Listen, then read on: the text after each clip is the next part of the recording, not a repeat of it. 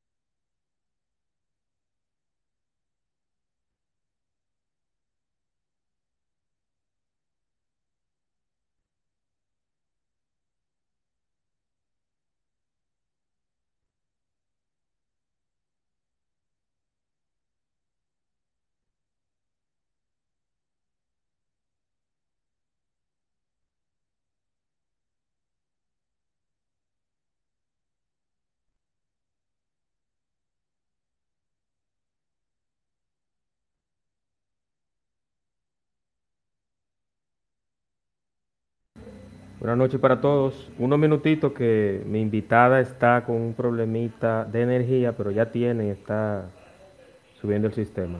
No se me desesperen y en breve volvemos.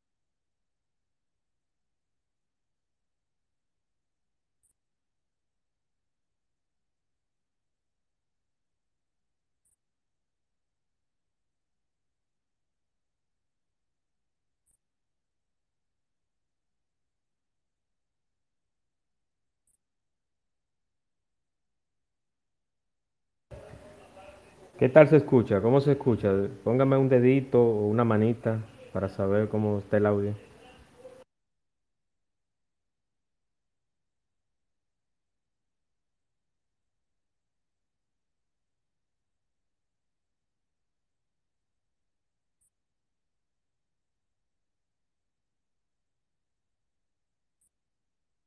Excelente, excelente. Muchas gracias. Eh, unos minutitos, ya casi iniciamos. Mientras tanto, les recuerdo que mañana tendré un espacio con el señor Rodolfo desde Estados Unidos. Vamos a tratar el tema de la diáspora. La diáspora como desarrollo nacional. Y más adelante le digo que ya me he invitado a entrar los espacios subsiguientes en la semana y en la próxima.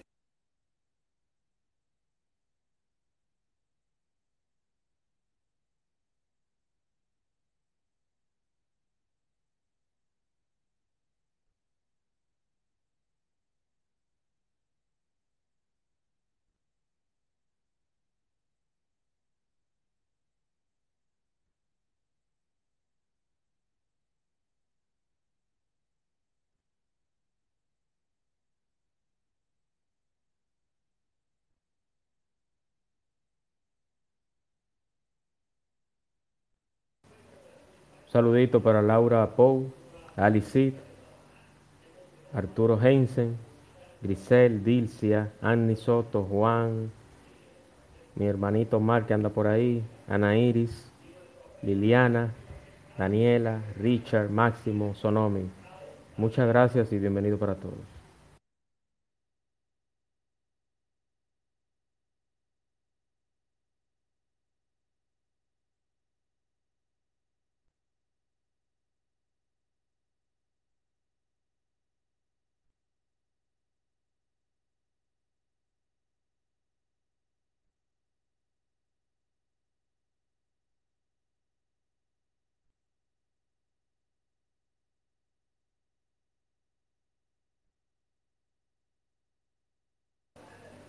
Ya casi llega la invitada. Un momentito, no se me desesperen, por favor, no se vayan.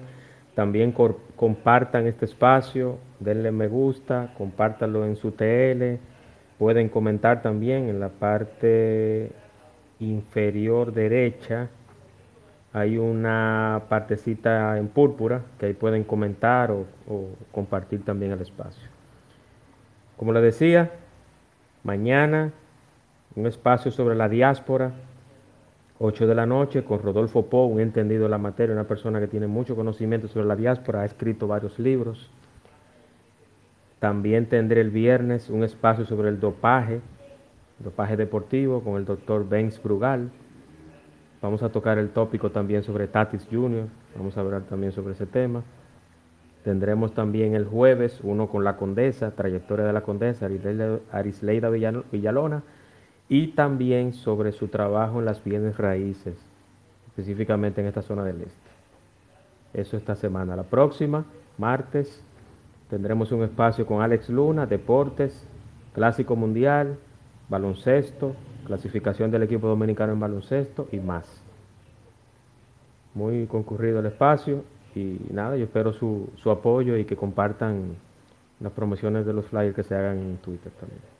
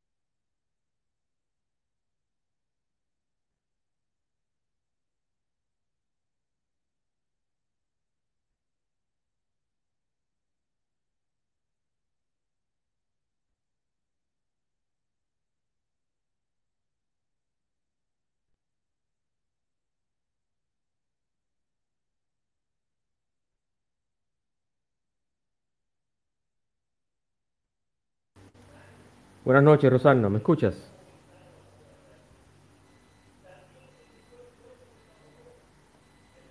Hola a todos, a todas, a todos. Hola, Rosana, ¿qué tal? ¿Cómo se escucha? Bien, ¿me escucha bien?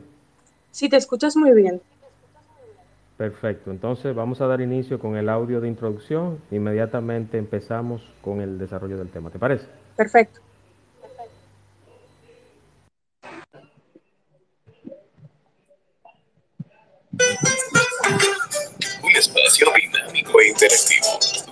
Temas muy interesantes y de crecimiento personal. Así es, el espacio de Juan Manuel. De lunes a viernes a las 8 de la noche por aquí, por Twitter.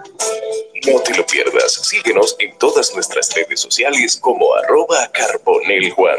Te esperamos.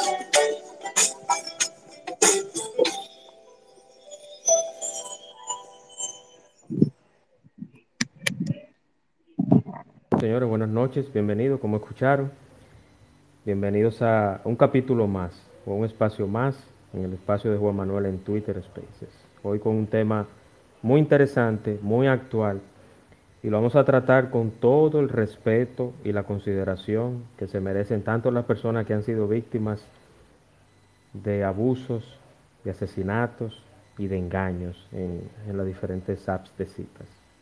Y lo voy a tratar con Rosanda Marzán, directora de Diversidad Dominicana. Bienvenida, Rosana, ese espacio es suyo. Adelante. Buenas noches.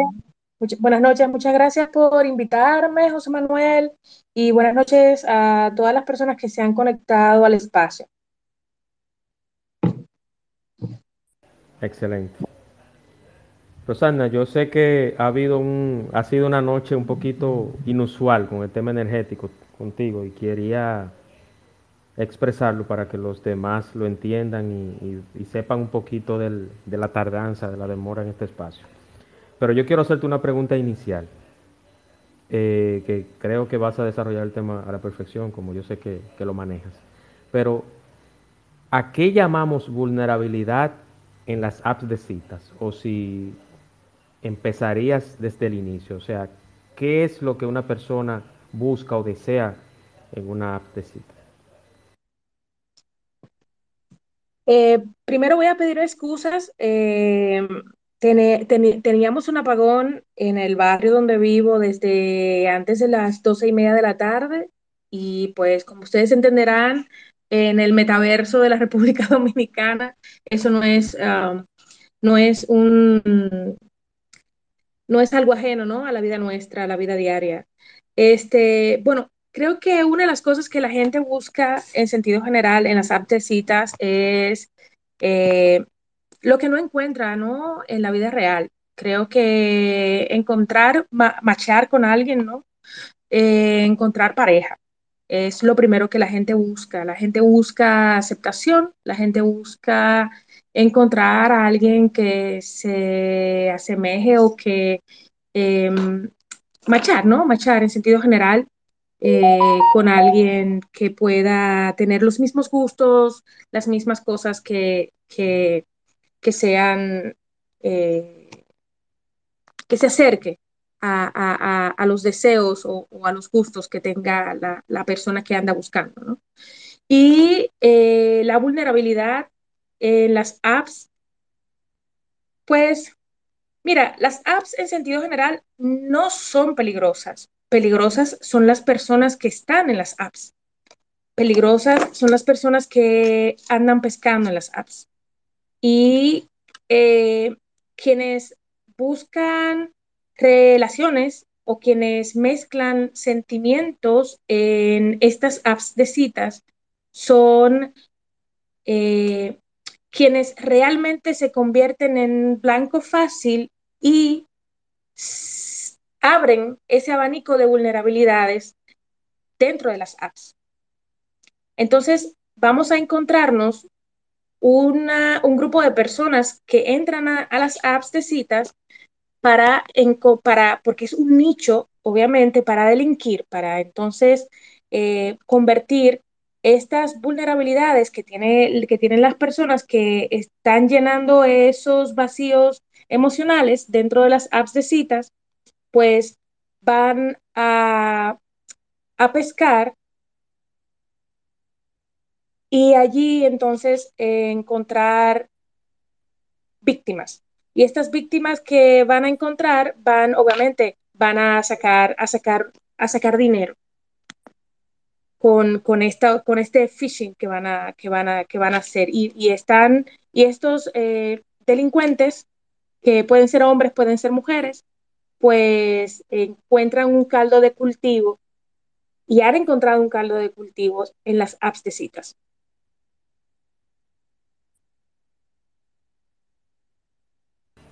Excelente, excelente, Rosana. ¿Me escuchas? ¿Estás ahí? Sí, sí, estoy aquí. Perfecto. Yo, yo tengo una, una pregunta curiosa, pero a la vez ya ir, yendo directo también al, al tema. Ya la mayoría de los que estamos acá, o todos los que viven en República Dominicana, han visto los casos que han pasado con personas, ya específicamente con la aplicación, la app Grinder. Yo quiero que tú me describas dentro de tu experiencia y con el, el no sé cómo llamarle, diversidad sería una ONG, una fundación, como, disculpa mi ignorancia, pero quise preguntarte para no darle un título que no es el correcto. Bueno, Diversidad Dominicana es una organización sin fin de lucro, una asociación sin fin de lucro. Eh, ha cambiado el término ONG, es un término obsoleto, porque la ley ha cambiado. Ahora, es una, ahora se, nos llamamos asociaciones sin fines de lucro. Y nosotros eh, estamos, eh, bueno, nos, somos una, una, organización o una asociación que trabajamos por los derechos de, la, de las personas lesbianas, bisexuales y trans, intersex y queer en la República Dominicana por el respeto de, sus, de, los de, nuestros derechos. Que también yo soy par, yo soy una, soy una persona de la comunidad de la, de la comunidad y más. Correcto. Entonces, ya viendo el caso que pasó con, con el chico que asesinaron por la aplicación Grindr, que fue brutalmente asesinado, y otros casos más. Entonces yo quiero que tú me describas, me describas un poquito dentro de tu expertise en esa fundación, en esa institución, qué está pasando con eso y si tienes alguna actualización de ese caso, porque solamente se quedó solamente se quedó en que tienen a los responsables y ya, pero no se sabe si hay un seguimiento por parte de la policía, si se han identificado posibles personas que vayan a delinquir bajo esa aplicación. ¿Cómo está ese tema específico, Rosana? No voy a hablar del caso específico de la persona en cuestión de la que me estás hablando, primero porque no conozco la intríngulis del caso, solo sé de lo que ha salido en prensa. Em, segundo, por respeto a su memoria, por respeto a su familia, eh, por respeto a su, a su, dignidad, sobre todo por todas las cosas que han salido en la prensa y declaraciones de otros que me parecieron de muy mal gusto. Esto lo estoy diciendo de manera muy particular. Y tercero, por ética. Eh, voy a hablar en sentido general de la aplicación de Grindr y de casos que conocemos, sin mencionar nombres, también por, por un asunto de ética.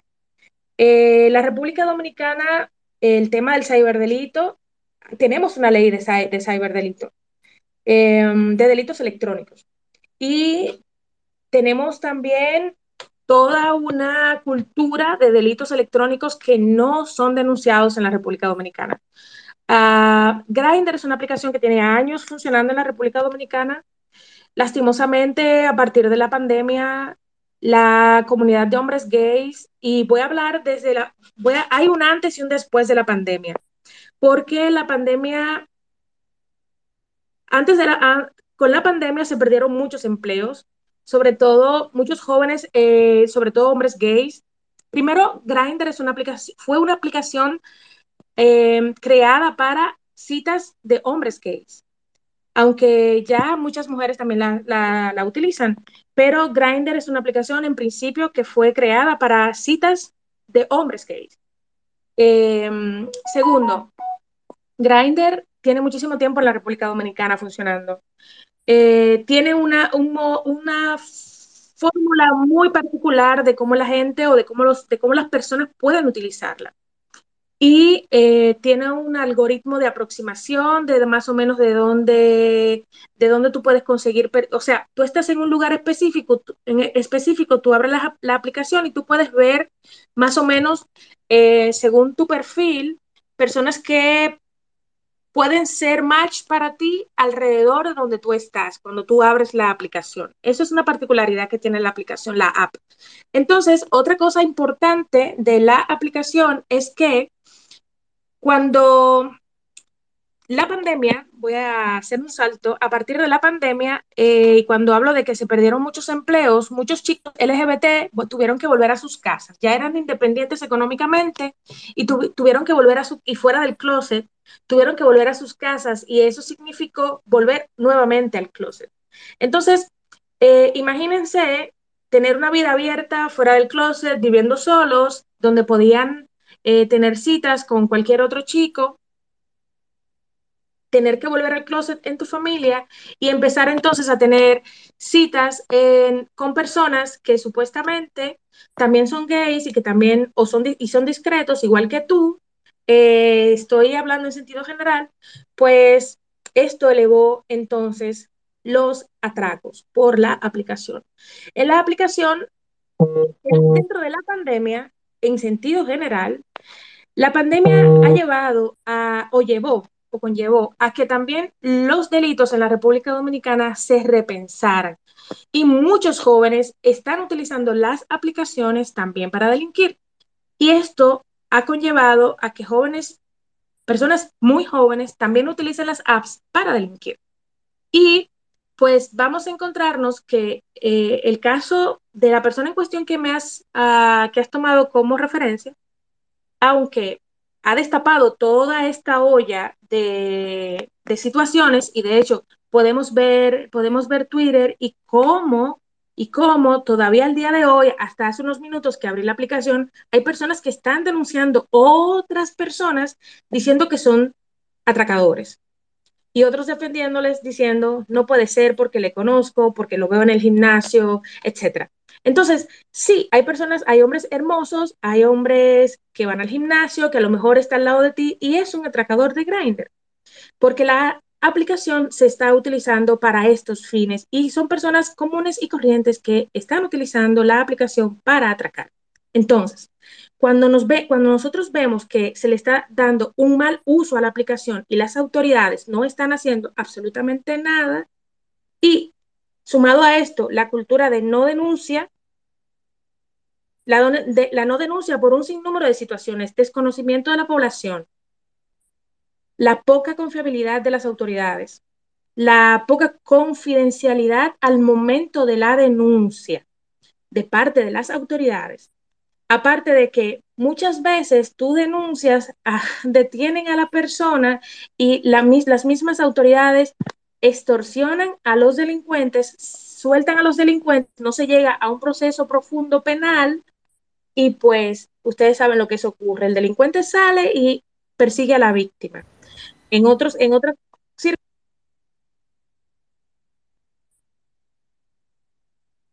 pasa un sinnúmero de situaciones que eh, al final siempre sale perdiendo la víctima. Y todo lo que eso conlleva, revictimizar una y otra vez a la víctima. y, otra cosa, Rosana, la, filtración de fotos, si ocurre un hecho lamentable que esa persona pierde la vida, como está pasando en la actualidad. Que eso yo lo comentaba hace unos meses, inclusive antes, y eso está pasando en, casos que no tienen que ver tampoco con comunidad LGBT, de que están saliendo videos y fotos de las víctimas, de las personas fallecidas del cuerpo y eso la única forma que se esté filtrando es un policía o alguien del INASIF que tome la foto para su trabajo forense o investigativo y la foto se filtra en los grupos de WhatsApp, en los grupos de Telegram y un número de cosas más. Bueno, eso ocurre cuando tienes un, una, cuando tienes un agente policial que no está educado cuando tienes personas que no están, cuando tienes eh, un policía del DICRIN que no está educado o que no tiene las herramientas debidas para ser un policía científico, que quien te levanta las pruebas no tiene ni siquiera un guante de látex, que no tiene, los, no tiene las herramientas adecuadas, que es una persona muchas veces que no tiene la, la ni siquiera un bachiller, bueno, el bachillerato sí lo tiene obligatoriamente que, haber terminado, que simplemente tiene un centro de, tres meses. O sea, no, tenemos una policía educada, no tenemos lamentablemente una, una policía que levante las pruebas eh, adecuadamente. Entonces pasa esto, que el morbo es lo que prima. Lastimosamente, violentándole el derecho de la dignidad, que es el único derecho que a todos nos, nos sigue aún después de, de estar muertos.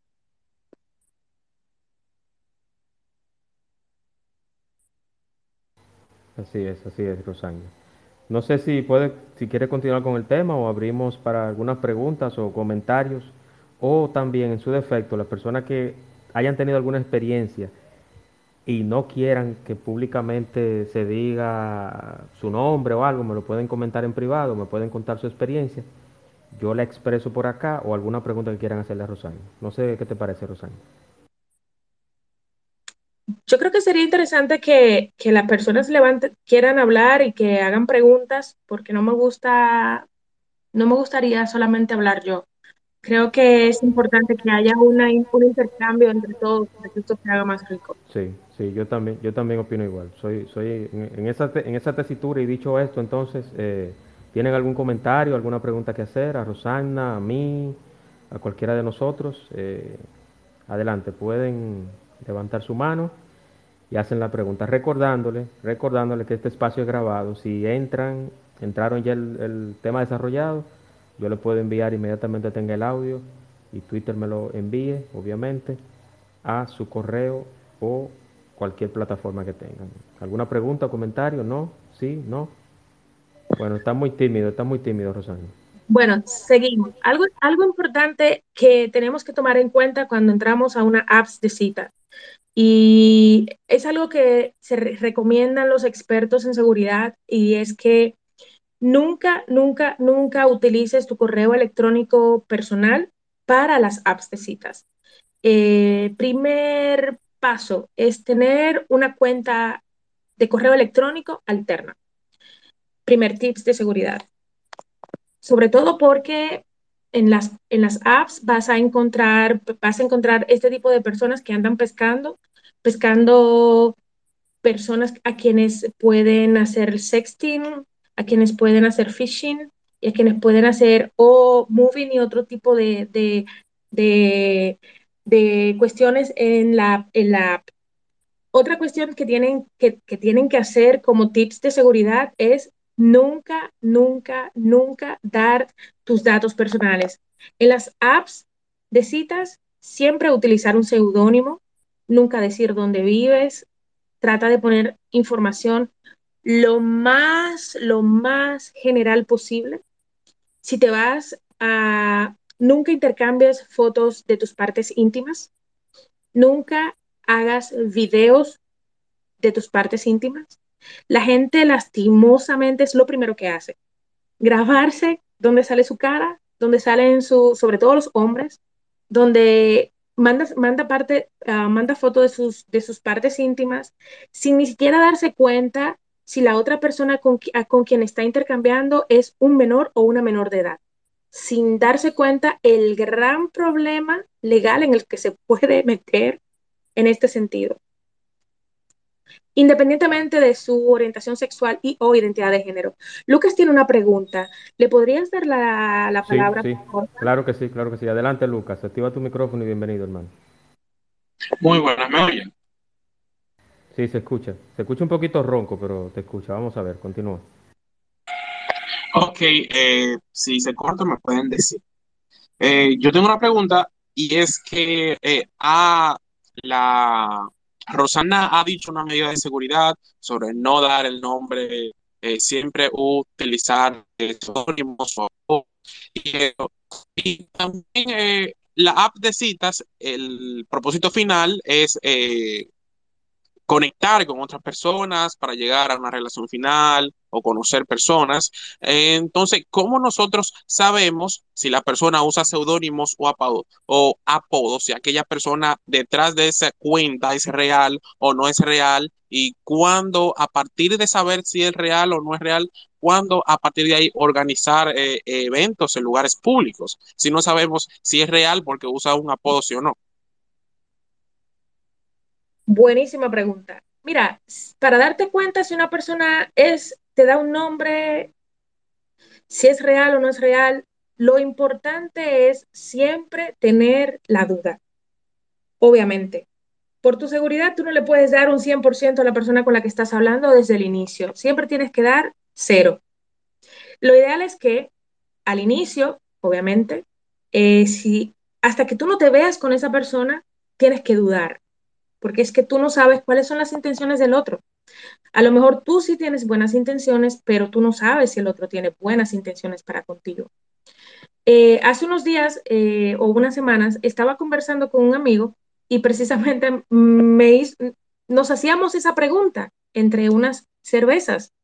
Eh, y yo le decía, pero es que tenemos que pedirle la cédula a la gente para saber si ser menor de edad, porque mira qué problema está una persona a quien yo le estaba dando una asesoría legal, que lastimosamente le, le cantaron medida de coerción de tres meses por estar en una relación con una persona menor de edad.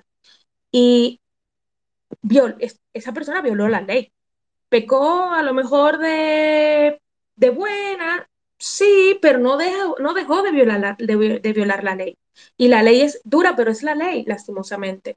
Entonces, es importantísimo saber, o sea, intuir que el otro, tú no sabes cuáles son sus, intenciones. Ya júntense en una plaza, hablen, júntense un par de veces y de una manera muy sutil, a lo mejor le preguntas cuál es, en algún momento va, te va a dar su nombre de verdad, en algún momento tú le, a lo mejor le vas a dar tu nombre de verdad, pero eso, tu instinto que es algo que nunca te va a traicionar, te va a decir en qué momento lo podrías hacer.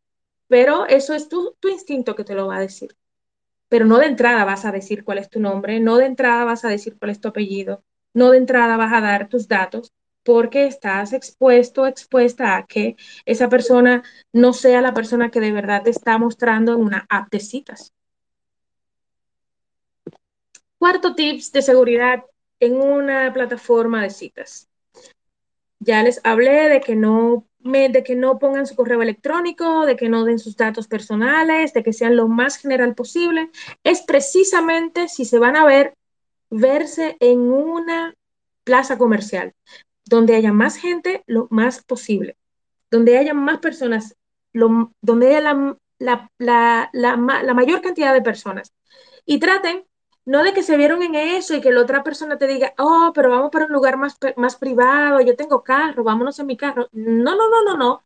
No cometan el error de irse a otro lugar más privado porque la otra persona les ruegue porque quiera tener sexo con ustedes o porque quiera, quieren, quiera hablar con ustedes en un lugar mucho más privado. Eso le tiene que dar a ustedes una banderita roja porque conozco casos de personas que han conocido a otros en la, en la aplicación de Grindr, por ejemplo, y una de las, de, las, de las formas de atraco es precisamente eso. Nos vemos en una plaza y en la plaza te digo, oh, vámonos, qué bonito eres, yo quiero tener sexo contigo. O a lo mejor no te dice exactamente que quiero tener sexo contigo, sino que quiero ir a un lugar más privado, donde no haya tanta bulla, me caes muy bien. Y cometen el error de, yo tengo carro en el parqueo, de irse al carro y no bien han pasado una esquina, frenan en un, par, en una, en un, en un semáforo o en una esquina solitaria y otra persona se monta y pues Ahí empieza todo el tema del atraco.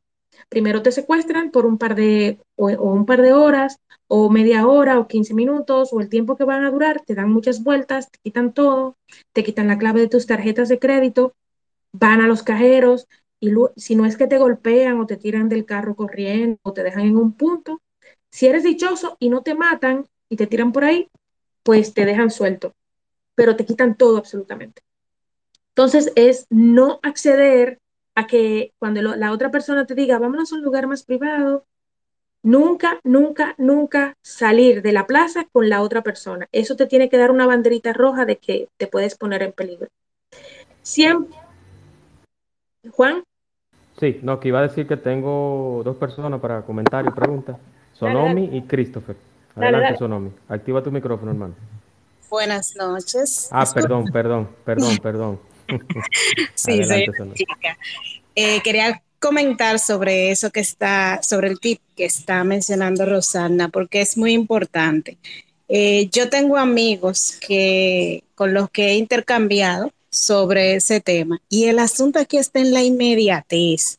Lamentablemente, muchas veces eh, hay chicos que entran a este tipo de plataformas, esta y otras, buscando inmediatez, un encuentro rápido, un encuentro de sexo rápido y tienen eh, se olvidan del tema de seguridad, de a qué se exponen para eso. No tiene culpa la app, no tiene culpa la persona que busca sanamente un momento de diversión, pero lamentablemente sí hay que tomar en cuenta eso, de que lo, lo mejor sería tener encuentros en lugares públicos, tal como dice el tip, y varias veces, o sea, no inmediatamente se conocen ya, eh, es momento de irse a un momento privado, porque tal como ha mencionado Rosanda, no sabemos las intenciones de la otra persona.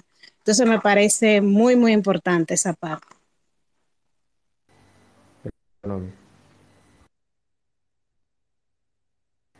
Vamos con Christopher. Christopher, adelante, activa tu micrófono, hermano. Buenas noches para todos y todas.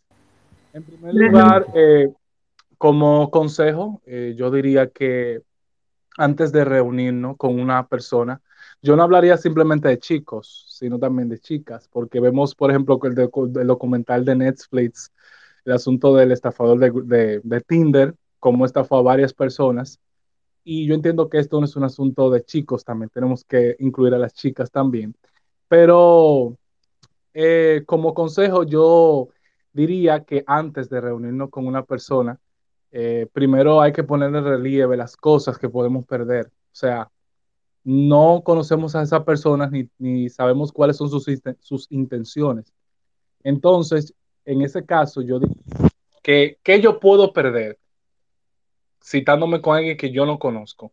Eh, como segunda opción, ya que yo diría que no lo hagan porque lo van a, lo van a hacer igual, es citarse en una parte donde se puedan conocer, donde puedan intercambiar datos y demás para asegurarse de que la persona con la que usted se reúne es fiable. No simplemente entrarse y ya, porque ese es el problema, que no medimos consecuencias y nos lanzamos y ahí vienen después eh, las cosas malas. Entonces, ese es mi consejo. Pensar en las cosas que podemos perder y asegurarnos de que, con, las personas con las que nos vayamos a encontrar sea pues fiable. Gracias y buenas noches. Gracias, Christopher. Buenas noches. Eh, Rosana, adelante. Sí, gracias, Christopher, pero eh, al inicio hablé de que mm, esto no es solamente para chicos, también para chicas. Y hablaba de que Grindr, eh, en sentido general, Grindr fue una creada para hombres gays en inicio y que también chicas la, utilizan últimamente. importantísimo y gracias por el aporte. Sí, también hay que pensar en que hay chicas y chicos, eh, hombres y mujeres heterosexuales que utilizan las apps para citas y que también andan pescando. No solamente los chicos andan pescando y son peligrosos, también hay mujeres que son peligrosas, que están en las apps, aunque la peligrosidad de nosotras las mujeres es menor. Y están los datos, eh, podemos ver los datos a nivel mundial de que las mujeres somos menos peligrosas que los hombres. Y en República Dominicana no es una, no es una excepción. Otro tips de seguridad cuando estamos en las apps de citas es no dar, no dar información sobre nuestras familias, no dar información sobre nuestros hijos, no mandar fotografías de nuestros hijos porque no sabemos si con la persona que estamos hablando es una, un pedófilo o una pedófila. Eh, que generalmente no son mujeres quienes son pedófilos, pedófilas, perdón, sino generalmente son hombres los pedófilos. Eh, otra cosa importantísima es el tema de las fotografías. No mandar fotografías de nuestras partes íntimas, no mandar, foto, no mandar uh, videos de, nuestra, de nuestro cuerpo, sobre todo porque con esto la otra persona te puede, puede llegar a extorsionarte. Eh, Daniel está levantando la mano, Juan Manuel. Sí, así es. Daniel, activa tu micrófono. Adelante, hermano, y bienvenido. Buenas noches, ¿me pueden escuchar? Sí, se escucha perfectamente. Perfecto. Eh, primero, gracias por el espacio. Eh, tengo dos preguntas relacionadas a dos cosas que ha mencionado Rosana hasta el momento. La primera es con relación a que mencionaste que con la pandemia muchas personas eh, de la población LGBT y fuera de la población LGBT tuvieron que volver a sus casas maternas o paternas y que eso eh, para esta parte de la población significa mucho en términos de la libertad que tiene. Muchas veces, entre los consejos, que aunque no lo ha mencionado, se nos dice que le avisemos a personas de confianza, amigos y así por el estilo, de a dónde vamos o con quién nos vamos a reunir. ¿Qué sucede en el caso de que, por ejemplo, uno no tenga, qué sé yo, esa persona de confianza porque o no le pueda decir a su familia porque la familia uno está así, como que medio en el closet? ¿A quién uno acude? y la otra pregunta que tengo al respecto es, si llega a pasar una situación en la que nos vemos envueltos en un crimen o, en, o que somos víctimas, eh, muchas veces no vamos a denunciar por miedo a la burla. Pero imagínense que sí, vamos a denunciar. ¿A dónde debemos acudir? Y si se burlan o no nos quieren atender o no se toman en serio nuestros casos, así que debemos hacer al respecto. Muchas gracias. Buenísima pregunta, Daniel. Mira, eh, voy a hablar específicamente del caso de las mujeres trans. Las mujeres trans, trabajadoras sexuales en la República Dominicana, eh, implementaron un método súper, súper, súper, súper sencillo eh, en medio de la pandemia. las mujeres trans, trabajadoras sexuales en la República Dominicana, bueno, en Santo Domingo, porque es el caso que conozco, como trabajaban en la calle antes de la pandemia, ellas lo que hicieron fue que empezaron a trabajar, no podían dejar de, de, ejercer el trabajo sexual. Y cuando hablo desde la sintonía del trabajo sexual, estoy hablando de que estas mujeres ejercen, hacen el trabajo sexual. Y digo trabajo sexual porque no tienen a un proxeneta, no utilizan una casa de citas, no son unas mujeres que son obligadas a tener sexo para que otra persona reciba el dinero y ellas son esclavas sexuales. No, por eso hablo de trabajo sexual, para que luego no me satanicen y digan que yo dije que la prostitución es un trabajo sexual. Son dos connotaciones totalmente diferentes.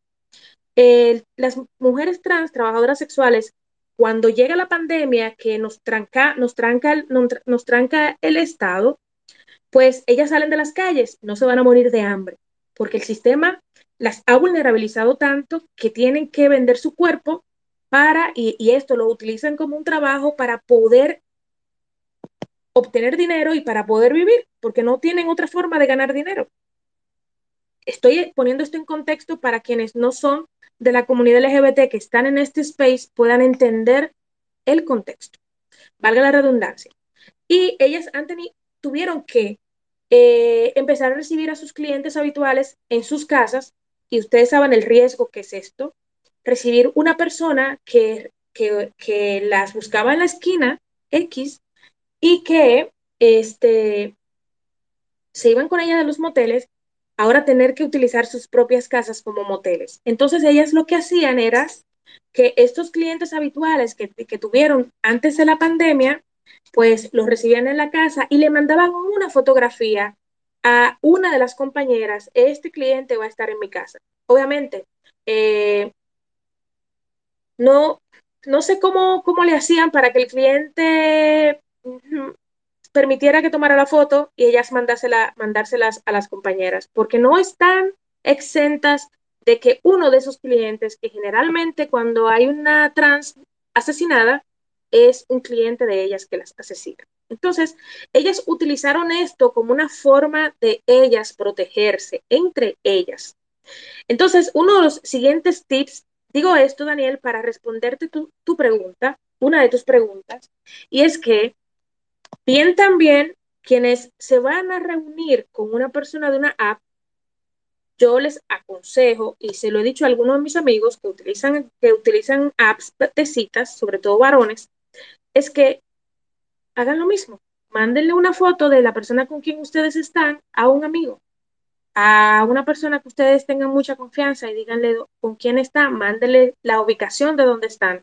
O por lo menos como ah, WhatsApp tiene la, facilidad de mandar una, la, ubicación en, en, tiempo real, igual que, por ejemplo, lo tiene esta InDriver, creo que valga la, escoba, eh, como la tienen otras aplicaciones también, pueden, puedes mandarle la ubicación a una, a una persona a una persona de tu confianza. Es, ese es uno de los tips que quería también dar cuando te citas ya con una persona de manera, de manera uh, física. Y si no tienes un amigo de confianza, pues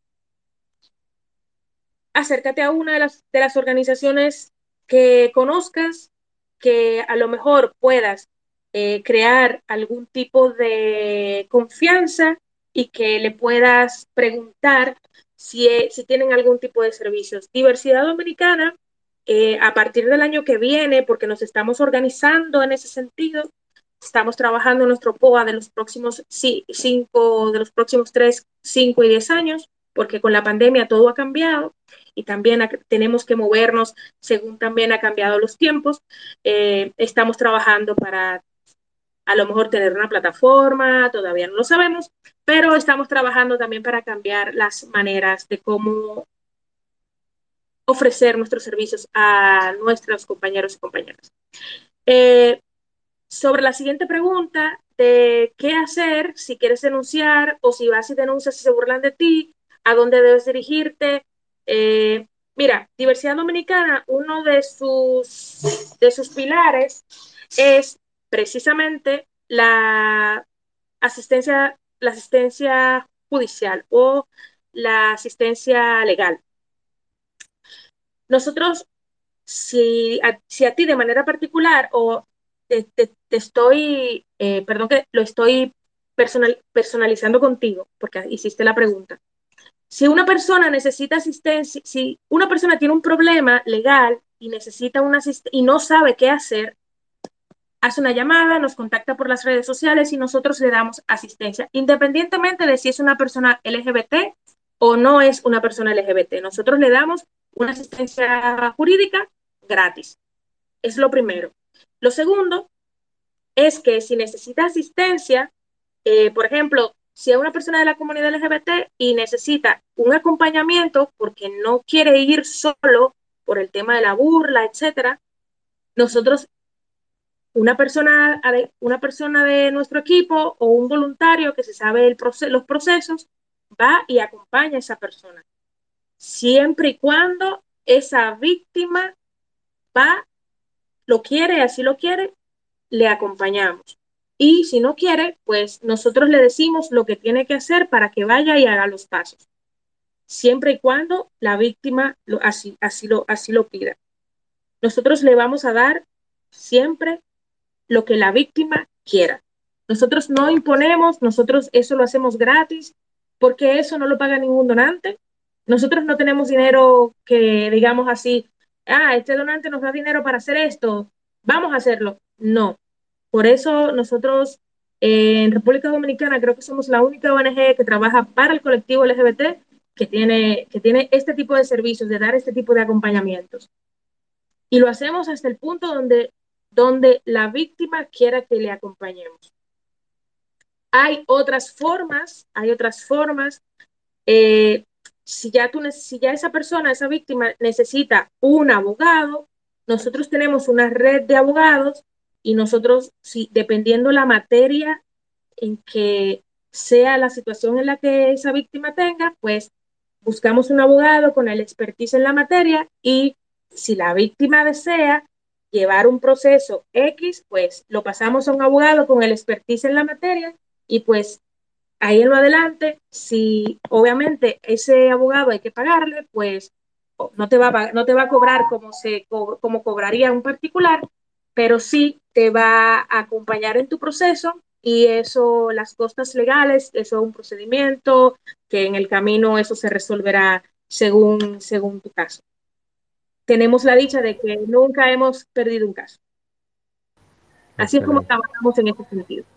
Excelente. Y tenemos, tenemos unas rutas de acceso a la justicia, producto de un trabajo que realizamos sobre el tema de las violencias, si tú quieres hacer denuncias por discriminación, etcétera, eh, violencia sexual, em, violencia intrafamiliar, etcétera.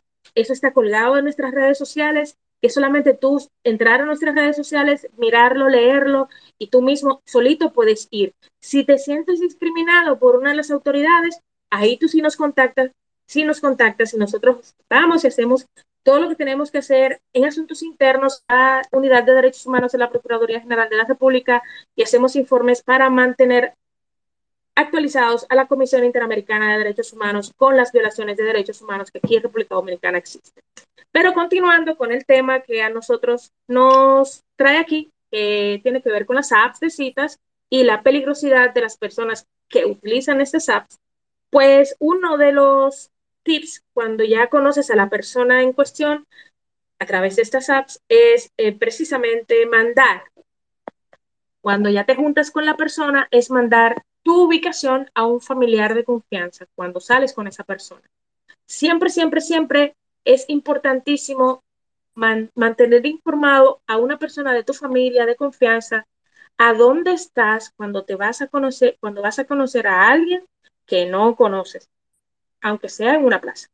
Sobre todo porque República Dominicana en los últimos 10 años ya tenemos a más de 15 mil personas desaparecidas que no sabemos las circunstancias ni los motivos. Los familiares no saben dónde están, ni una llamada, ni nada. Y mucho menos las autoridades. Imagínense. ¿Qué ha pasado con esa gente? Es la gran cuestionante. Y lo sabemos porque y sabemos en los últimos casos porque tenemos los teléfonos, ahora la información corre más rápido, pero diariamente, diariamente, diariamente, unas 10 personas están desaparecidas y no sabemos a dónde están la gente. Solamente hay tres personas en el departamento de desaparecidos que son los que salen a supuestamente a buscar a los desaparecidos, pero no dan abasto. Así que necesitamos cuidarnos entre todos. ¿Alguien tiene alguna otra pregunta? Sí, yo quería hacerte una, Rosana. Eh, el caso de, ahora que tú tocas el tema de los desaparecidos, eh, ¿ustedes llevan un registro de cuántas personas desaparecidas, asesinadas en hechos violentos y cuáles casos en comparación con hechos violentos de asesinato de la comunidad y de redes sociales van a la par? Por ejemplo, un, un trans o alguna persona que pertenezca a la comunidad si fue a través de una app de citas o si fue a través de un encuentro en la calle, o, sea, ¿usted lleva un registro de eso o la policía lo lleva al unísono de ustedes o eso no se lleva o solamente lo tienen ustedes? Juan, esto es una pregunta un poco peligrosa. Lastimosamente en la República Dominicana los datos están sesgados. Eh, no, nosotros no llevamos datos, no, no llevamos data al respecto, sobre todo porque primero no tenemos un registro nacional de nada. Te puedo decir, te puedo decir que cada, cada muerte en circunstancias raras, voy a utilizar la palabra rara en este sentido, de una persona de la comunidad que nos podemos enterar, tratamos de abundar lo más posible, pero yo no te voy a decir a ti son 50, son 100, son 30, son 2, son 3, porque sería un dato probablemente sesgado. Además, sería un dato de diversidad dominicana. No te lo puedo validar con los datos y con los registros nacionales o del Estado. ¿Por qué? Porque, y te voy a poner un ejemplo para que me puedas comprender, un, un supuesto suicidio, y te voy a decir supuesto suicidio por las circunstancias en la cual la persona aparece en un árbol colgada o colgado, donde no, donde no tiene los calzados, donde, o sea, no, no tiene la chancleta, no tiene los zapatos, tiene unas medias puestas y las medias están limpias, está en un, en un lugar donde hay mucha basura y no tiene viruta de la basura en los zapatos, a mí me dice que esa persona la, la pusieron ahí. Pero para la familia fue una persona que se colgó y ahí no hubo, ahí no hubo un, eh, ¿cómo se dice? Ay, ay, ay. Eso, no se le hizo un análisis forense a ese cuerpo. Ese cuerpo lo, lo bajaron y se lo entregaron a la familia, porque eso fue un suicidio. Ni el trazo, ni el trazo, Rosana, perdón que te interrumpa, ni el trazo eh, logístico o horario, u horario de qué hizo esa persona desde que salió de su casa, como se ha hecho en otros casos. Nada.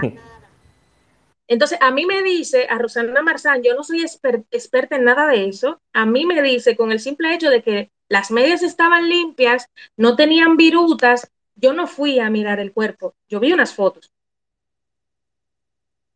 No fue una, no fue una cuerda, no, fue no se ahorcó con una cuerda, supuestamente se ahorcó con los, con los cordones de unos tenis. ¿Dónde están los tenis?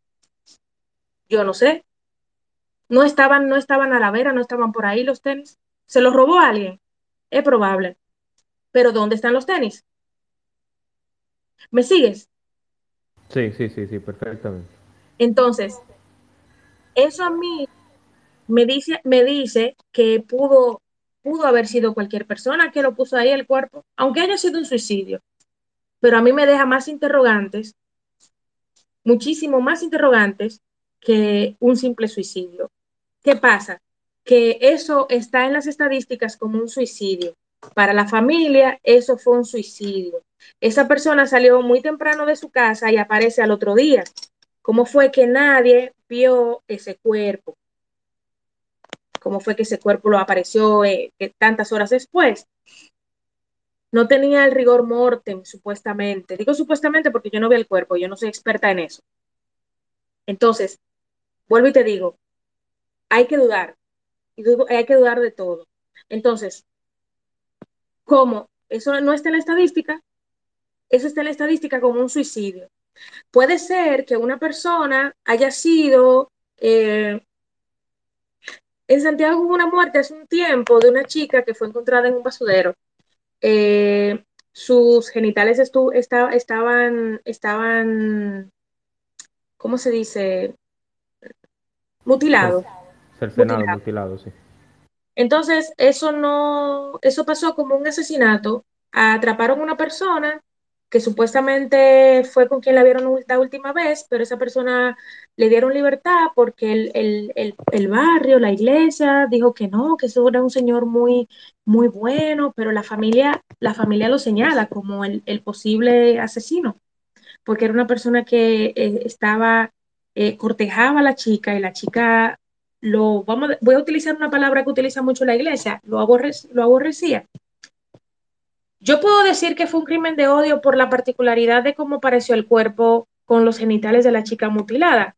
Eso es una, una de las, uno de los, de los, de los, de los, los genitales mutilados es uno de tantos, eh, ay, ¿cómo se dice? Uno de tantas. De las señales o, los reflejos de.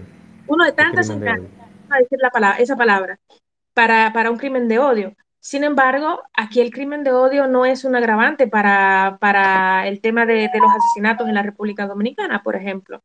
Aunque quisiéramos que esté en el Código Penal, pero nuestros amados legisladores no quieren ni siquiera poner eso como un agravante, el crimen de odio en el Código Penal. Entonces, No, no hay, no hay datos de crímenes, de crímenes vinculados al tema de las apps, ¿no? Eso no lo vas a ver en República Dominicana, por lo menos en los próximos, yo podría decir, 30 años. Wow. delicado. No sé, hice la pregunta y quizás nos salimos un poquito del tema, Rosana, pero me llamó la atención porque, te lo digo, te lo digo porque la, en las en videos, documentales, eh, películas y todo eso, yo he visto que en países como Estados Unidos sí se lleva un registro de eso. Obviamente no podemos comparar Estados Unidos ni Europa con la República Dominicana en cuanto a ese aspecto, pero sí, sí se lleva. Entonces, por eso te hice la pregunta directamente, como el tema son apps de citas general, no solamente eh, apps de citas donde hay personas LGBT, Q, Y, Z, sino en sentido general. Entonces, por eso te hice la pregunta, Rosana. Porque sí, pero en la República Dominicana no se lleva, no se lleva registro de, prácticamente nada. Y si vemos cómo se llevan los registros, aquí de verdad poca data hay en materia de, en materia en materia de, asesinatos, de cómo, de cómo se llevan los asesinatos. No hay diferenciales en ese tema porque una de mis teorías de manera particular, en el 2019, en el 2018 hicimos una investigación que se llama Empresas en Movimiento y les invito a que vean, entren a la página web enteresas.com, ahí van a encontrar el muestreo del 2018 y la investigación a profundidad en el 2019. Eh, se hizo en tres países, en cuatro países.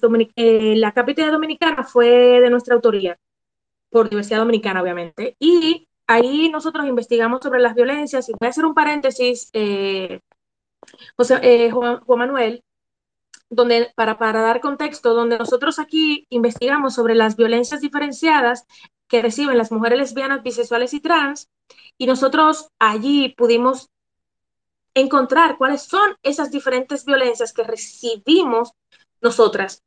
Sin embargo, en República Dominicana las violencias no se diferencian. Aquí cuando tú, cuando vas al, al juzgado, la violencia intrafamiliar no se juzga de manera diferente. Entonces, como no hay una diferenciación ni siquiera en la investigación, no se puede, obviamente, hacer políticas públicas efectivas ni siquiera los asesinatos. No es lo mismo la violencia que deriva del narcotráfico a la violencia que deriva de, un problema entre vecinos. Entonces, cuando tú no tienes una diferenciación en los, en los, en los homicidios, dependiendo qué ocurre en este tema, en, en, el, en, el, tema de los homicidios, entonces tú no, puedes hacer políticas públicas efectivas. Si tienes entonces un sistema colapsado, como, como tenemos un sistema, un, sistema judicial colapsado, como el que tenemos en la República Dominicana, y un sistema eh, penitenciario colapsado como el que tenemos, que tenemos muchísimo más personas en preventivo, o sea, eh, presos preventivos que, que condenados, eh, lastimosamente. Entonces, en materia de, volviendo a las, a, las apps, ¿alguna otra, ¿alguien más tiene alguna pregunta, comentario? Yo me he ido como demasiado lejos y me he expandido a otros temas. No, el tema, el tema, el tema tú te apasiona con, los temas, eh, pero eso, eso es bueno, eso es bueno. Hecho, perdonen. Eso es bueno, eso es bueno, eso es bueno. ¿Alguien más tiene alguna pregunta o comentario? Aprovechen. No, parece que no. Continuamos entonces, Rosario. Entonces, parte de la, del, tema, del tema de las apps es que vamos a encontrar, y hablaba ahorita sobre que hay mujeres que también delinquen y hay un, el año pasado hubo un caso en Colombia de una mujer que, de un señor, de una mujer que durmió a un señor italiano y este le robó todo de la casa y utilizando les, utilizan, utilizó la escapolamina, que es el, polvito ese del pez globo, no recuerdo cómo le llaman aquí, que se utiliza mucho para robarle a la gente. Pero aquí en lo que le llaman, Lo que le llamaban o le llaman burundanga. La burundanga, exactamente. Aquí en la República Dominicana tenemos eh, todo el tema de la ciberseguridad y los delitos electrónicos, que está eh, recogido en, leyes, pero también está recogido en, en, los sistemas tecnológicos que diariamente nosotros, nosotros utilizamos. Em, nosotros tenemos una ley que es la 53-07, que es la de crímenes y delitos de alta tecnología. Y es importante que nosotros como usuarios sepamos que esa ley existe y que nosotros tenemos que, conocerla como personas que utilizamos las redes, que utilizamos apps, que utilizamos el Internet. ¿Por qué? Porque si no la conocemos, nosotros podemos caer a veces eh, por tontos, ¿no? Por, por, por eh, ignorantes en algún delito o alguien puede cometer un delito a través de, nuestro Internet sin nosotros darnos cuenta. Y eso no nos exime de nosotros tener un problema con la justicia, aunque no lo sepamos. Y algo tan sencillo y tan simple como prestar nuestras claves de Internet.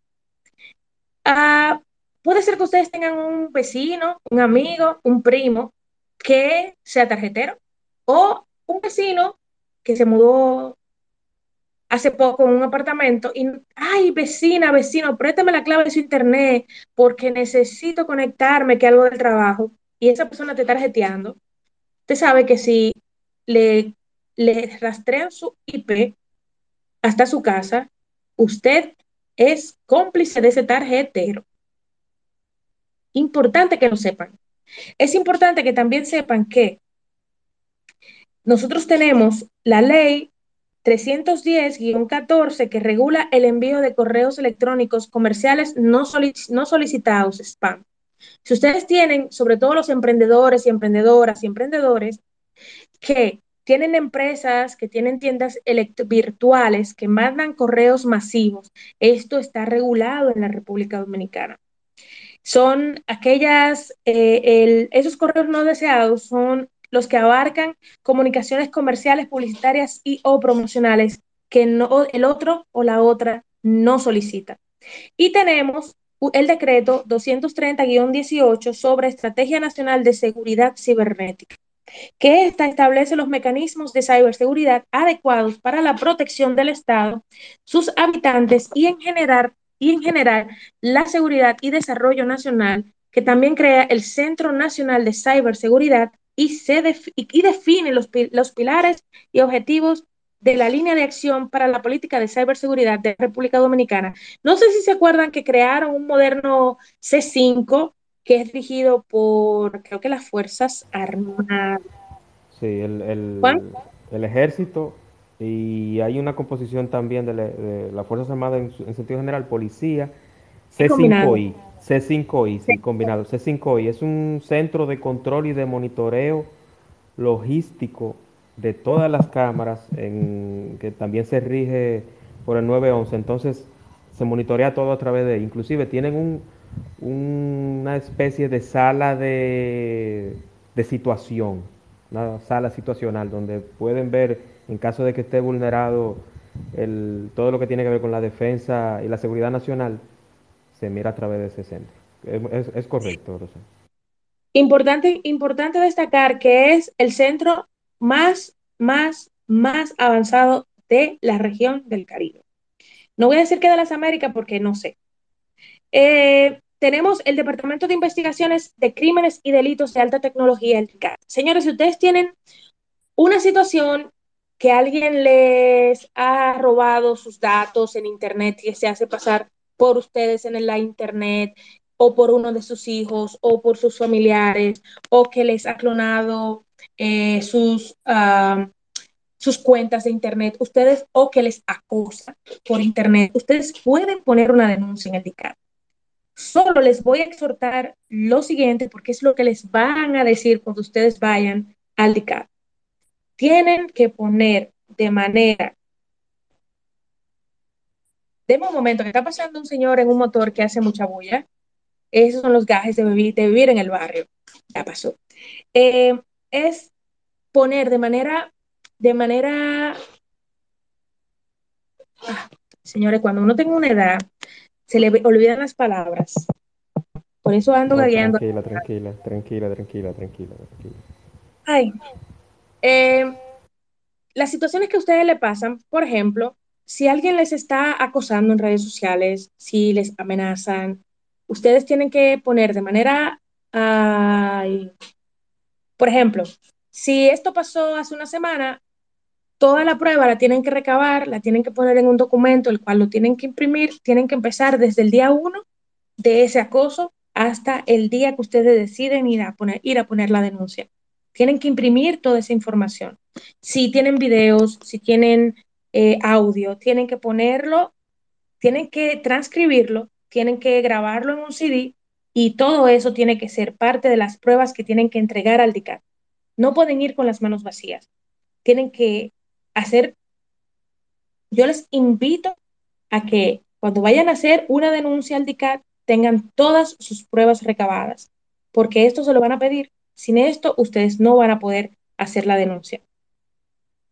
Si tienen todo listo, tienen que hacer una comunicación dirigida a la encargada o el fiscal o la procuradora fiscal, no recuerdo cuál es el cargo, pero tiene que ser la persona director o director encargado del DICAT una comunicación con la fecha, el nombre, el nombre de esta persona, cuáles son las generales de la persona que va, está haciendo la denuncia y decir cuáles son los anexos del fajo de, pruebas que, están, que están depositando.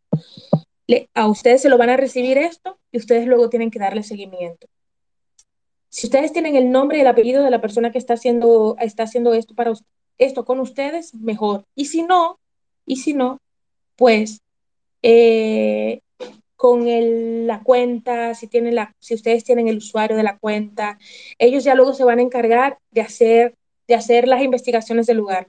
Funciona el DICAT, señores. Eso funciona. Ya luego ellos le van a decir qué hacer. Cuando ellos recaben todas las... Ellos van a decirles si qué hacer. Si ustedes quieren proceder judicialmente, generalmente ellos descubren quiénes son o quién es. Eh, y ahí ustedes deciden si lo quieren judicializar.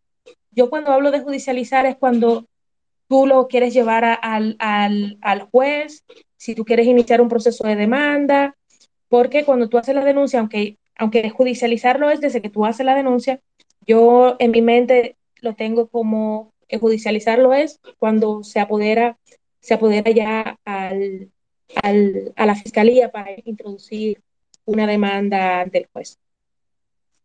Señores, es importantísimo que ustedes sepan que tienen derecho a tener privacidad personal de su información cibernética. Nadie tiene que coaccionarlos a ustedes para ustedes darles sus claves, ni siquiera a sus parejas, ni de sus celulares, ni de sus aplicaciones. Eso es personal. Si sus parejas le dicen, dame la clave del celular, dame la clave de tu Facebook, dame la clave, ahí no es, huyan. ¿Por qué? Eso es violencia. Eso es violencia. No importa que sea tu marido, no importa que sea tu mamá, no importa que sea tu papá. Nosotros somos individuos, somos individuas que estamos en una relación para pasarlo bonito, como dice Bad Bunny. Y si no la pueden pasar bonito, eso es violencia. Denuncien para que no seamos parte de las estadísticas mujeres y hombres, porque también hay hombres que son violentados por nosotras las mujeres. Pero sobre todo, mujeres, huyan. El artículo 434.2 de la Constitución de la República establece que toda persona tiene derecho a acceder a la información y a los datos que sobre ella o sus bienes reposen en los registros oficiales y o privados, así como conocer el destino y uso que se haga de los mismos, con las limitaciones fijadas por la ley. El tratamiento de los datos e información personal o sus bienes deberá hacerse respetando los principios de la calidad, licitud, lealtad, seguridad y finalidad, y podrá solicitarlos cuando quiera, en el momento que quiera, y podrá oponerse al tratamiento, rectificación o destrucción de aquellas informaciones que afecten la ilegitimidad, la ilegítimamente, que afecten ilegítimamente tus derechos. Esto tiene que ver con el habeas data. Señor, ustedes tienen derecho a saber lo que, la información que el otro tenga de ustedes. Cualquier, cualquier banco, cualquier institución del Estado, ustedes tienen total, totalmente derecho de saberlo. Y contamos con una ley que es la ley 172-13, que tiene por objeto la protección integral de los datos personales asentados en archivos, registros públicos, bancos de datos u otros medios técnicos de tratamiento de datos destinados a dar informes, sean estos públicos o privados, promulgadas por el Poder Ejecutivo en el 2013. Así que también la Tesorería Nacional eh, perdón, la Tesorería de Seguridad Social eh, con su ley 172-13, que de eso, de eso trata la ley. Tiene información sobre ustedes, sobre sus, afiliaciones, sus, afiliaciones a la tesorería y nadie será objeto de injerencia arbitraria en su vida privada, su familia, su domicilio o su correspondencia, ni de ataques a su honra o a su reputación. Toda persona tiene derecho a la protección de la ley contra tales injerencias o ataques. Este es el artículo 12 de la Declaración Universal de los Derechos Humanos y esto aplica a heterosexuales, a homosexuales, a bisexuales, a personas trans, a personas queer, a personas intersex, a personas religiosas, a personas ateas, a personas no religiosas, a todo el mundo.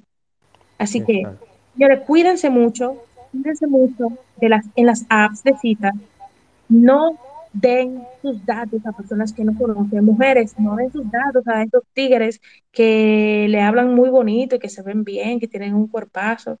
Norberto, ¿tú me estás oyendo? No le des tu dato a esas mujeres bonitas que se aparecen, que se aparecen en las redes. Atento a Chercha. Rosana, tengo a tres personas en espera para comentarios, preguntas.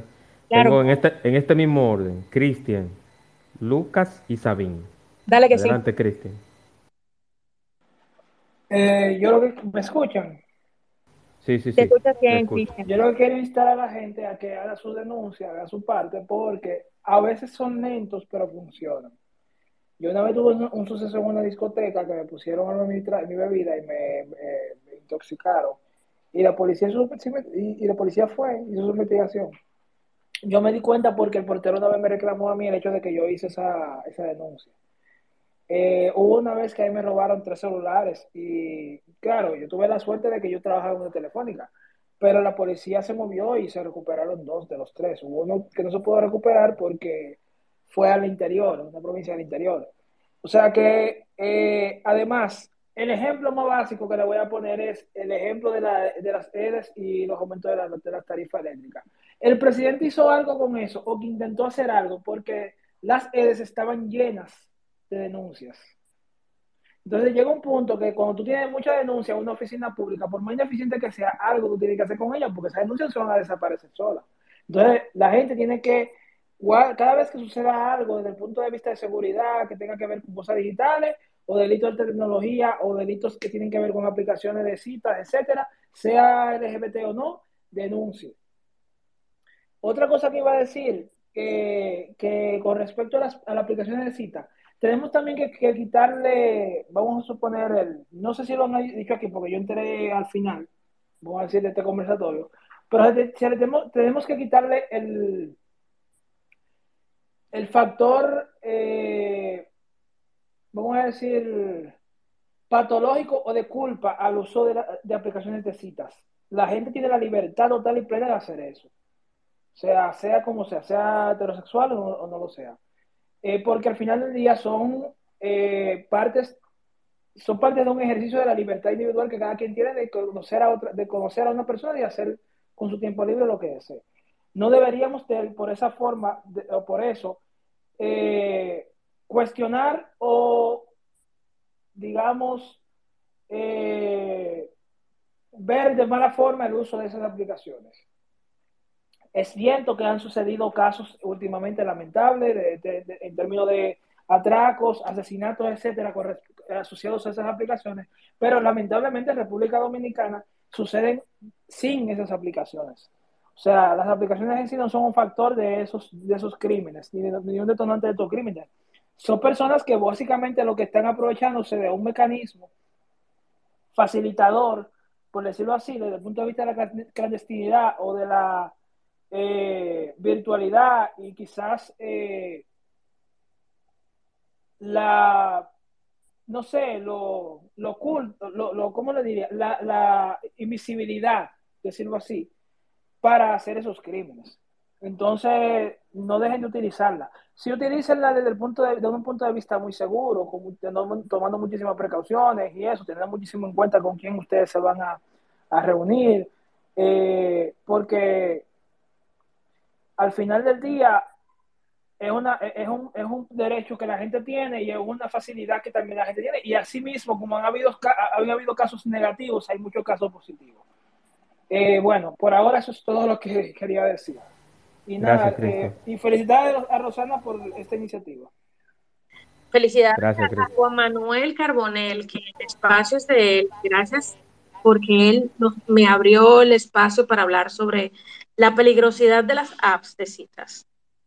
No, y no va a ser el único, Rosana. Yo creo que por, la forma en que tu dicción, la forma en que te expresas, el respeto al tema, a, tu manejo, yo creo y quiero y espero que no sea el único contigo. Gracias. Vamos entonces con Lucas, luego Sabina, Dorantes y nada, adelante. Ah, perdón, y Norberto después, de, después de Sabina Norberto. Adelante, Lucas. Muy bien, ¿me oyen bien? Excelente, hermano. Perfecto. Eh, a Rosana dijo que eh, podemos acudir al DICAP con datos que hemos recopilado, lo llevamos en un dispositivo, dijo creo que fue un CD o yo puedo llevarlo en una memoria, todo lo recopilado. Luego de que se saque la información y se determine cuál es la persona que está detrás de ese feature, eh, podemos decidir si entrar al proceso judicial, sí o no. Ahora, yo tengo una pregunta. Luego que si yo acepto y comienzo el proceso judicial, luego que se hace el fallo, que es culpable, ¿yo puedo pedir una indemnización por eso? Generalmente se pide una indemnización cuando una persona, cuando en estos casos más bien, claro que sí. Por supuesto.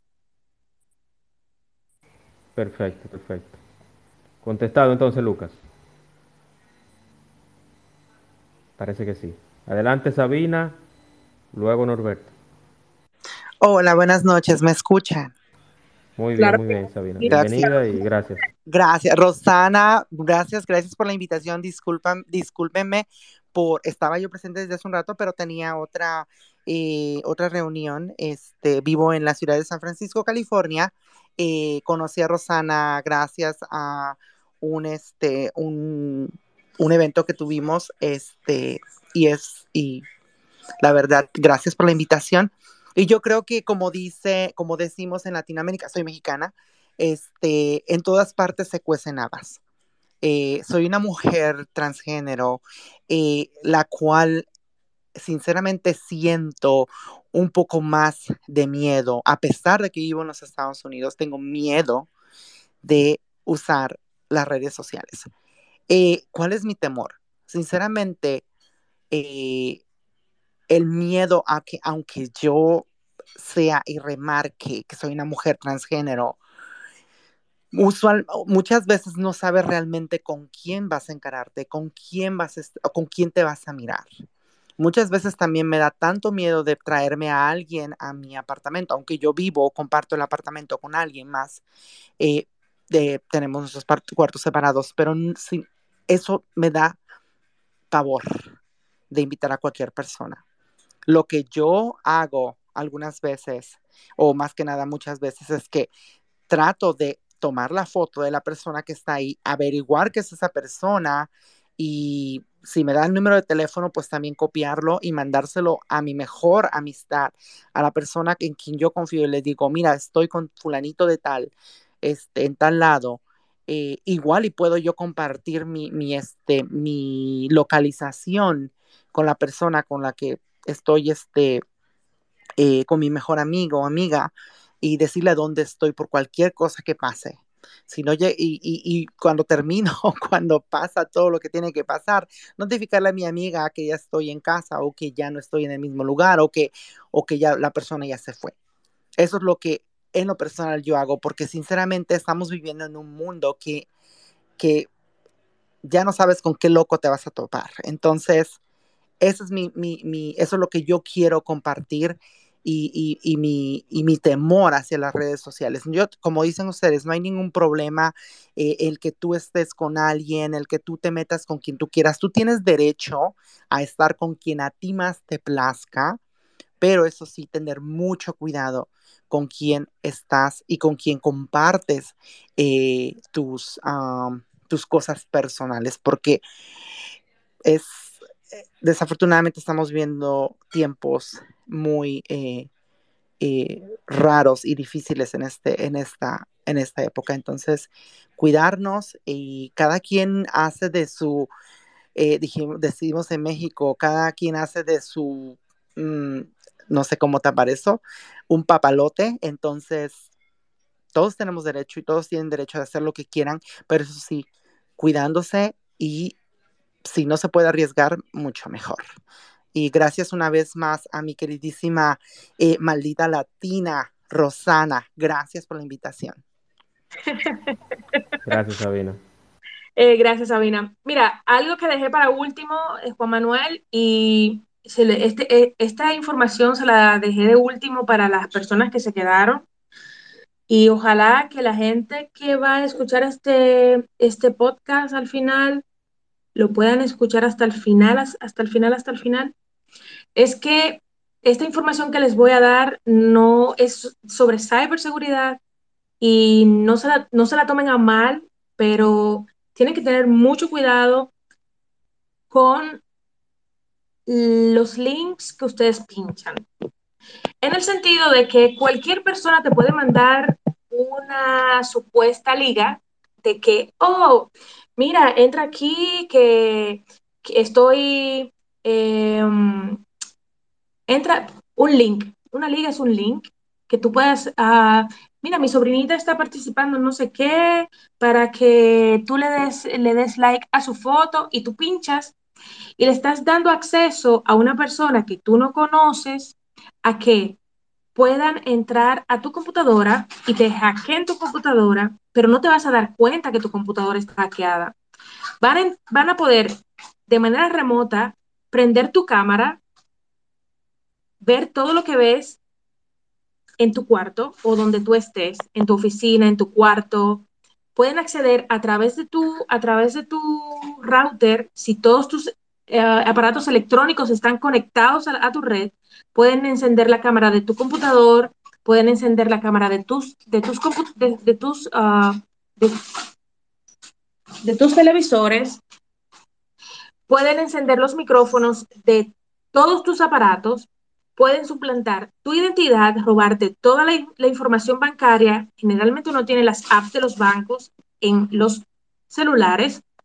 Con el pulsar de, las, de, la, de la pantalla táctil pueden darse cuenta que, cuáles son tus claves y pueden acceder a, a tus cuentas de banco, pueden robarte todo tu dinero, pueden robar toda tu información bancaria, pueden activar tu GPS para saber dónde estás, pueden instalarte apps, pueden duplicarte las apps, pueden entrar a todo, a todo tu, a todo tu, a todos tus aparatos, malwares, pueden y vas a perder totalmente tu privacidad. Y no, no, solamente te estoy hablando de tu, de, tu, de tu celular, te estoy hablando de tu laptop, te estoy hablando de tu televisor, te estoy hablando de las tablets de tus hijos, te estoy hablando del celular de tu marido, te estoy hablando de los aparatos de toda la gente que entra a tu casa y que se conecta a tu, a tu, a tu router.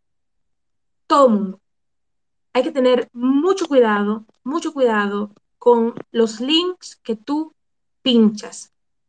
Y por eso es tan, tan, tan, tan importante, tan importante tener, tener un contrafuegos en, tus, en tu computador o en tu celular. Es súper importante tener esto.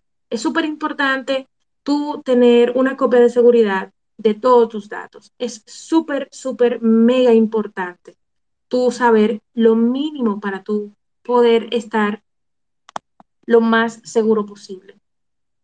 Es importante tapar las cámaras de tus de tu televisor, las cámaras de tus laptops, las cámaras de tus, eh, de tus tablets, de, todo lo que tenga cámara, es importante que tú le pongas un sticker. Súper importante. Porque esto te va a dar mucho más privacidad. No, que ese, eh, agregando un poquito lo que tú dices, Rosana, eh, ese mismo comentario y esas recomendaciones la hizo Edward Snowden, que trabajó para NSA, inclusive hay una película sobre eso, eh, ya un poquito antigua, y hablaba de eso, sobre que no tenemos privacidad en aparatos electrónicos. usted se cambia frente a una laptop, la laptop no está en ningún programa ni en ninguna website, pero usted no sabe si lo están viendo ahí. Si alguien está controlando, puso un dispositivo para ver todo lo que usted hace cuando usted enciende su laptop. Tenemos a Norberto pendiente. Adelante, Norberto. Muy buenas noches, muchas gracias Juan. Buenas noches Rosana, encantado de escucharte.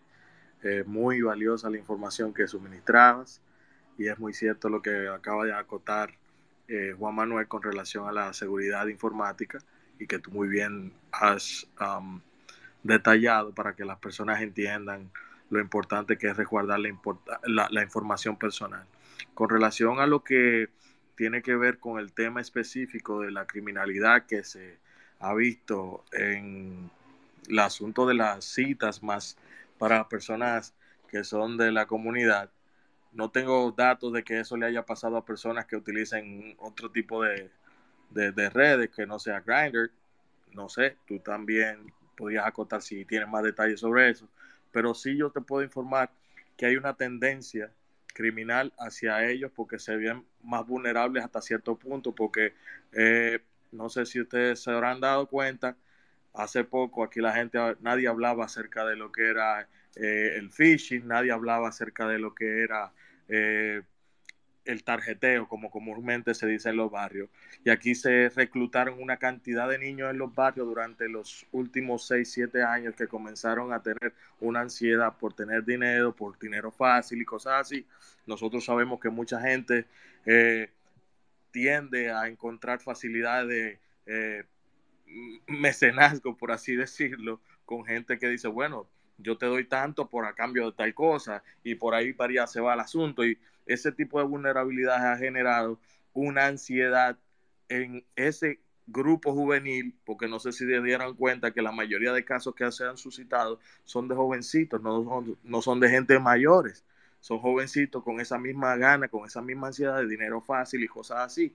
Entonces sería muy importante que desde la plataforma que tú tienes, mi querida Rosana, eh, establezcas eh, una campaña de alguna forma para que la gente entienda que ahí están siendo eh, target, que, están siendo el objeto, el objetivo de muchos de estos crímenes, porque hay un grupo de muchachos que encontraron un nicho valioso en eso. Y es muy delicado y es triste, pero a eso no, por eso hay que tener eh, en cuenta el tipo de persona con la que tú te relacionas, qué tipo de comentarios hacen y tú tienes que indagar más. Hablar con una persona por internet no tiene que ser fatal pero ya de ahí a tú entonces comprometerte y verte con esa persona en lugares, mm, tú sabes, donde nadie sepa dónde tú vas a estar, es un peligro.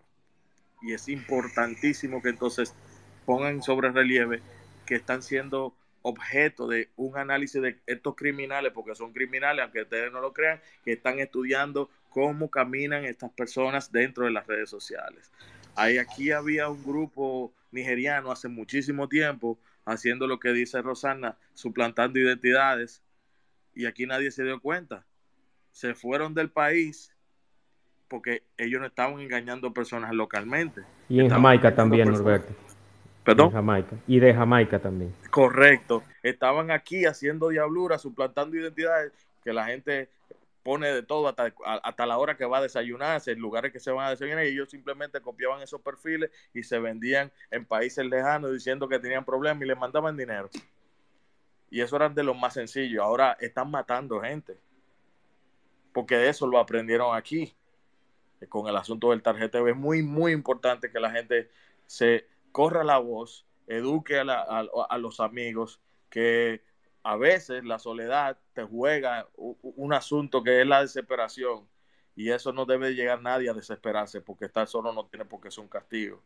Y yo creo que con eso yo creo que ya aportó el debate. Gracias por la oportunidad. Un abrazo. Norberto, Norberto, te voy a mandar un mensaje privado. Te voy a mandar mi teléfono para que tengamos una conversación hoy no, pero o tal vez si tú tienes tiempo, para que calientico hablemos sobre algo que te quiero comentar respecto a tu comentario. Y para, que tú puedas, y para que tú puedas entender un par de cositas y veamos qué podemos hacer. Chévere, gracias. Chévere.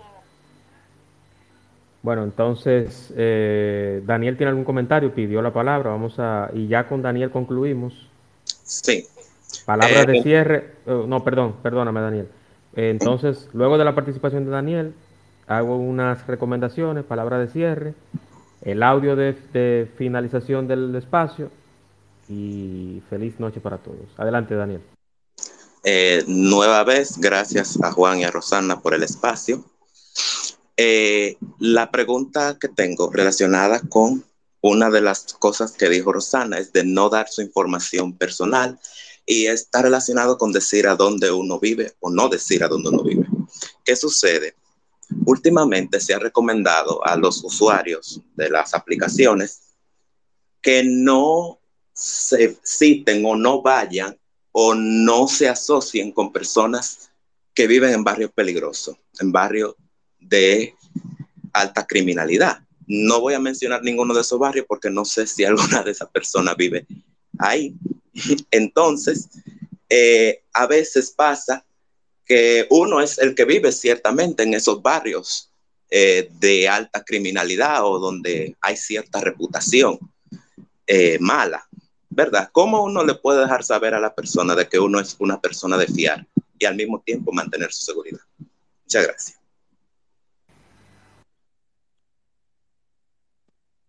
¿Cómo uno le deja saber a esa persona que es de fiar y al mismo tiempo sin exponer su seguridad? Mira, eh, volvemos a, a lo mismo de ahorita. Tú no tienes que demostrar nada en redes sociales. Tú, todo, todo fluye. Si tú estás conociendo a alguien y esa persona te está presionando para que hagas algo, ahí no es. Saca pie de ahí definitivamente. La gente empieza, todo empieza muy bonito y las personas empiezan a quitarse los puntos o más bien a mostrar esas banderitas rojas que tu instinto te dice, sal corriendo. Entonces, eh, nuestros instintos están ahí precisamente para avisarte con quién no. Y tienes que estar muy alerta porque tú puedes tener buenas intenciones, vuelvo y lo digo, pero la otra persona no. Y cuando una persona te presiona para que hagas algo, no debes, no debes dejar que esa presión que esa persona te está montando, tú caer en esa, presión. Definitivamente ahí no es.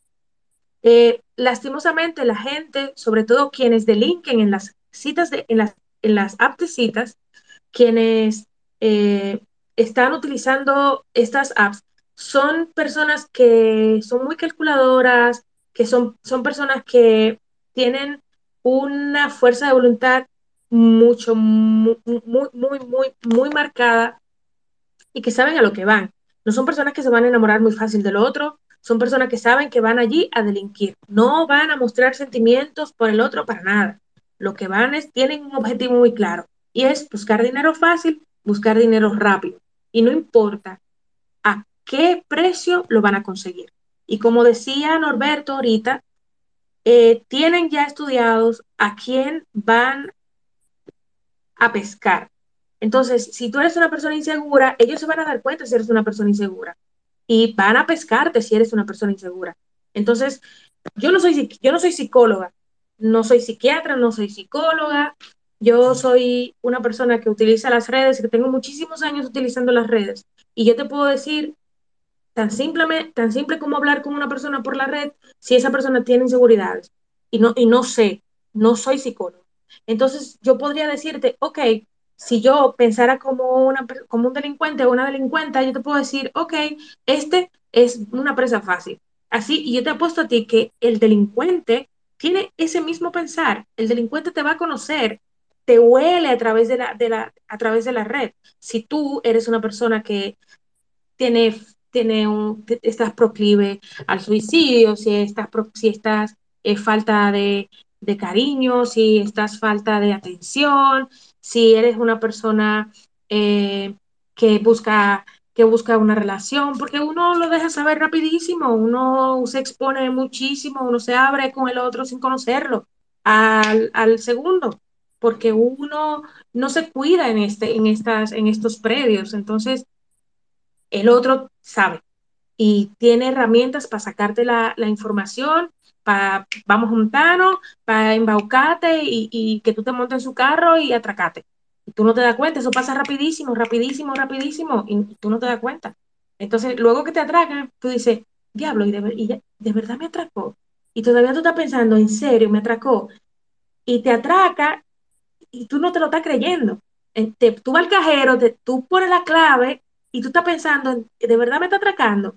Entonces, eh, tenemos que saber esas banderitas rojas que la gente empieza a sacar desde el inicio, identificarlas y, de, y aunque no es la palabra, desechar ese usuario, bloquear a ese usuario y seguir caminando. Vas a encontrar a una persona que esté alineado con tus intereses.